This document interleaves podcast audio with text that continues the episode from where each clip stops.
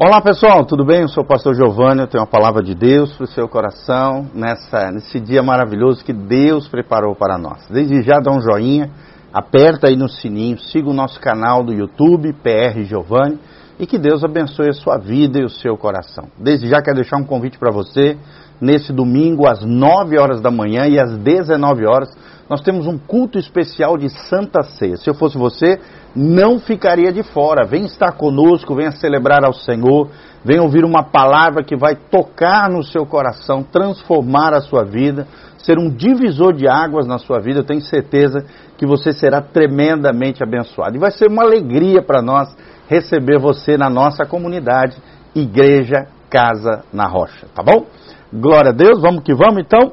Nós estamos estudando aqui a primeira carta de Paulo, a epístola paulina a Timóteo, 1 Timóteo 1, versículo 15. Nós falamos ontem até o versículo 14.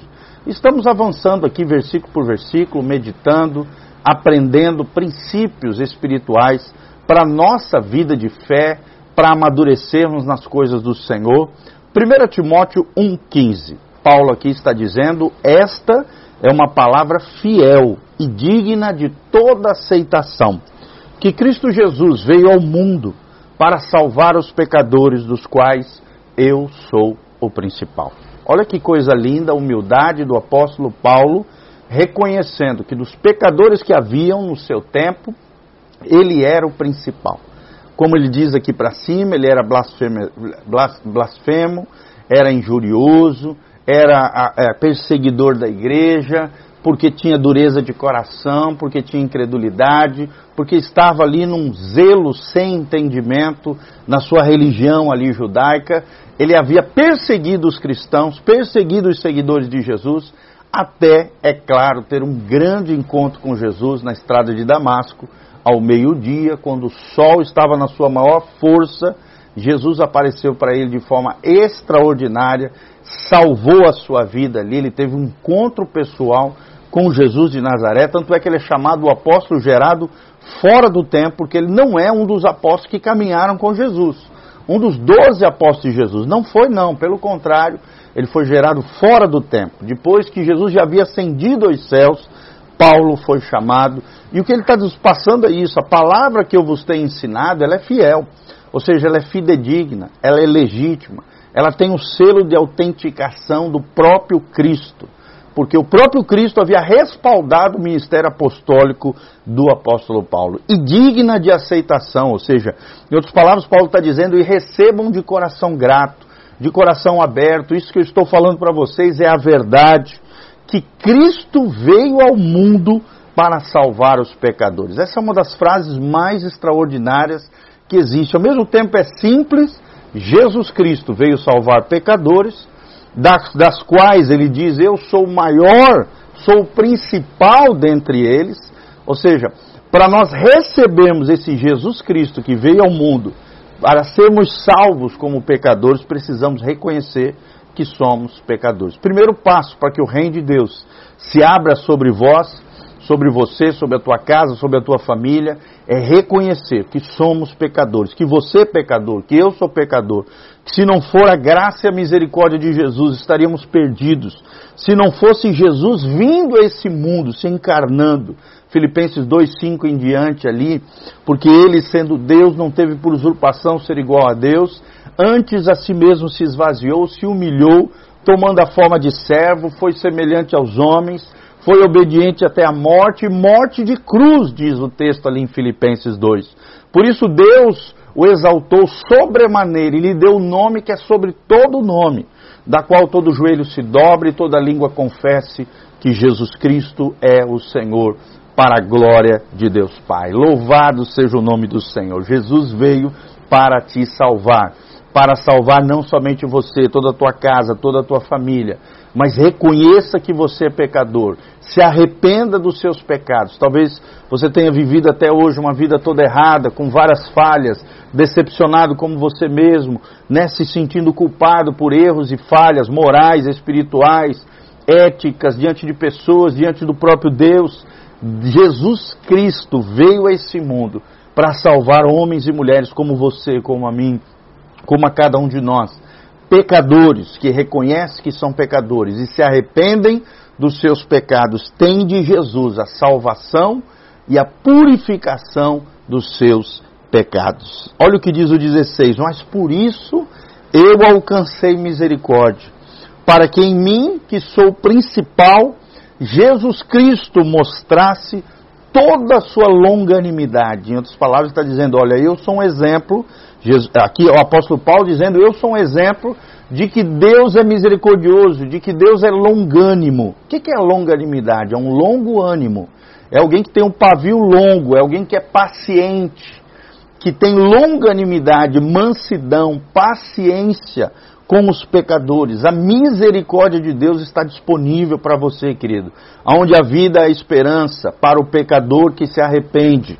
Então, da mesma maneira que Deus salvou o apóstolo Paulo através de Jesus Cristo, de forma soberana e sobrenatural, também Jesus Cristo quer mostrar a sua paciência, longanimidade e misericórdia para com você e para comigo. E no final ele diz, para exemplo, dos que haviam de crer nele para a vida eterna.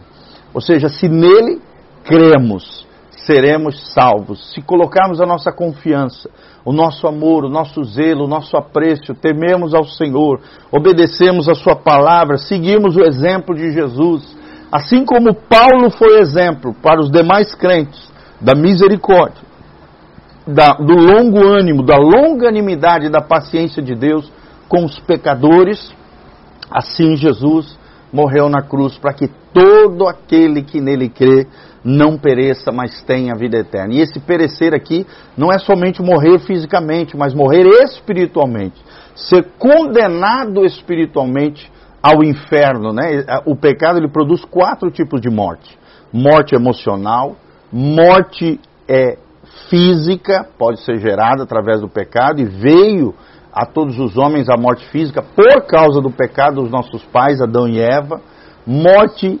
espiritual, que é a alienação de Deus, o distanciamento entre Deus e os homens por causa do pecado, e a morte eterna, que é a pior de todas as mortes, quando os impenitentes, aqueles pecadores que não reconheceram que são pecadores, nem se arrependeram dos seus pecados, forem lançados no lago que arde com fogo e enxofre, para serem condenados por toda a eternidade, sofrerão as, os agravos eternos, a condenação eterna, o juízo eterno de Deus, não serão aniquilados, mas serão condenados e julgados e punidos, onde haverá choro, ranger de dentes, é, é, é, o verme não morre, nem o fogo se apaga, a alma e o corpo ali serão consumidos por fogo eterno, fogo e enxofre, nesse lago terrível descrito lá no final de Apocalipse, por toda a eternidade é a morte eterna, a pior das quatro mortes: morte emocional, morte física, morte espiritual e morte eterna. Então não é o que Deus tem para você. Se você crer nele, a Bíblia diz: aquele que nele crê, ele não será confundido, não será decepcionado a Bíblia diz: se com a tua boca confessares que Jesus Cristo é o Senhor e creres no teu coração que Jesus ressuscitou dentre os mortos, serás salvo. João 1,12 também diz: Mas a todos quanto o receberam, o quem? Jesus Cristo. A estes Deus lhe deu o poder de serem chamados filho de Deus, filhos de Deus, a saber os que creem no seu nome. E Romanos 5,8 também diz que mais Deus prova o seu amor para conosco, tendo é, morrido Cristo Jesus por nós, sendo ainda pecadores. Ou seja, a morte de Jesus veio na nossa condição mais vil, mais horrenda, mais pecaminosa.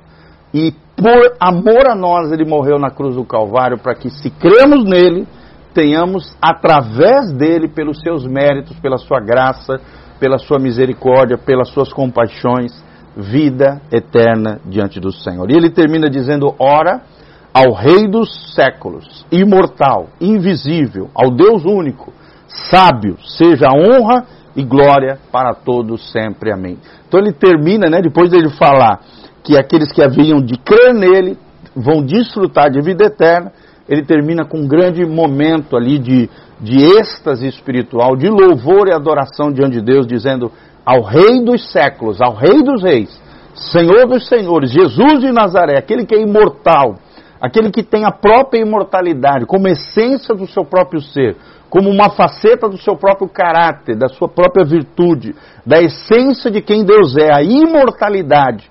E ele compartilha conosco a vida eterna, ou seja, a imortalidade aos homens através de uma, um relacionamento íntimo e pessoal com esse Jesus de Nazaré, o Filho do Deus vivo. Ele é invisível, ou seja, ele não pode ser colocado em imagem, ele não pode ser adorado como se fosse uma imagem humana, muito menos de animais. Ele é invisível, mas é o único Deus, o Deus único, o Deus sábio. A ele seja toda honra e glória para todos sempre. Que você honre e que você glorifique a esse único Deus verdadeiro. A Bíblia diz: e a vida eterna é essa, que conheçam a ti. João 17,3. A, a, a ti, Senhor, o Deus Pai e também o teu Filho Jesus Cristo a quem tu enviaste. Então, um resumo, uma síntese da vida eterna é conhecer o Pai através do Filho a quem ele enviou para morrer na cruz no nosso lugar. Toda honra, toda glória sejam dados ao Rei dos séculos, aquele que é imortal, aquele que é invisível, aquele que é o Deus único e sábio para todos sempre, Jesus de Nazaré. Amém? Que você guarde essa palavra ao seu coração. Aqui debaixo no link de descrição tem todas as informações da nossa igreja, horário de culto, como você pode se conectar conosco e também como você pode cooperar conosco se você sentir no coração o desejo de semear nesse ministério pastoral, nesse ministério de pregação do Evangelho de Jesus. Desde já, dá um joinha, siga o nosso canal, aperta no sininho, deixe os seus comentários e que Deus abençoe sua vida, sua casa, sua família, que você tenha um ano abençoado, debaixo da graça, da unção, da glória e do poder do Senhor.